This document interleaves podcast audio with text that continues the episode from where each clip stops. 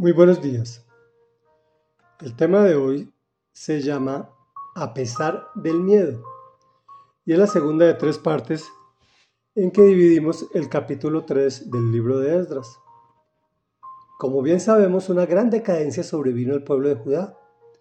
El rey Nabucodonosor los invadió, los saqueó y los esclavizó.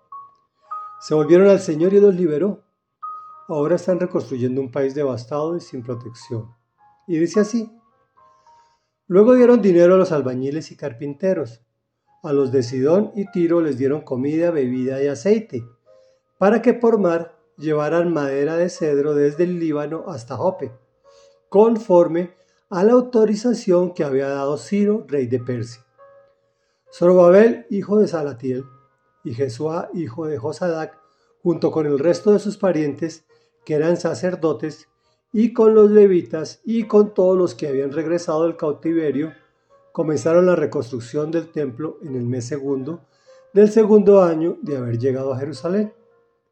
A los levitas mayores de 20 años les encomendaron la tarea de supervisar las obras del templo del Señor. Entonces Jesuá, junto con sus hijos y hermanos, y Cadmiel y sus hijos que eran descendientes de Jodavías, y los descendientes de Genadad y sus hijos y hermanos que eran levitas se unieron para supervisar a los obreros que trabajaban en el templo de Dios. Comentario. Recordemos que el remanente, el remanente es lo que quedó, lo que había quedado del pueblo judío. Se encuentra en Jerusalén, una ciudad en ruinas. Acaban a duras penas de acomodarse, de reconstruir sus viviendas, de ponerles unas rústicas puertas para protegerse de los ataques de los vecinos que los odian.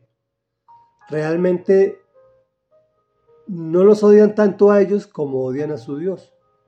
¿Por qué será? Y, adicionalmente estos, estos enemigos son sus propios hermanos, son los israelitas. Si hacemos un paralelo con la actualidad, encontraremos que ocurre igual hoy en día. Tal vez un poco más sutil, pero igual de devastador, puesto que a todo momento se está atacando y saqueando los principios y valores del pueblo cristiano, del pueblo de Dios.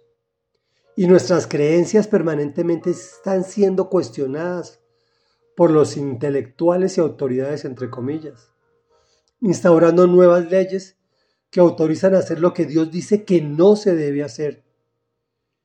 Y adicionalmente ahora se inventaron una nueva, a prohibir hacer lo que Dios dice que debemos hacer. En especial la gran comisión que es hacer discípulos, enseñar a hacer todo lo que Jesús nos dijo que debíamos hacer. Volviendo a la lectura, podemos ver que con todo y el temor por sus vidas, los que habían regresado del cautiverio comenzaron la reconstrucción del templo. De hecho, en lo que hemos leído, nunca se habían unido todos los levitas para supervisar a los obreros que trabajaban en el templo. En su aprensión decidieron hacer lo importante y no refugiarse en un pasado glorioso. Lo afirmaron entregando su tiempo y recursos para la reconstrucción del templo. Reflexión a pesar del miedo, del temor que, causa el dinamismo y la cambiante situación de nuestra vida actual. ¿Tratas de recuperar lo que te han saqueado por el pecado? ¿De otros e incluso del tuyo propio? ¿O prefieres lamentarte sin actuar? Oremos.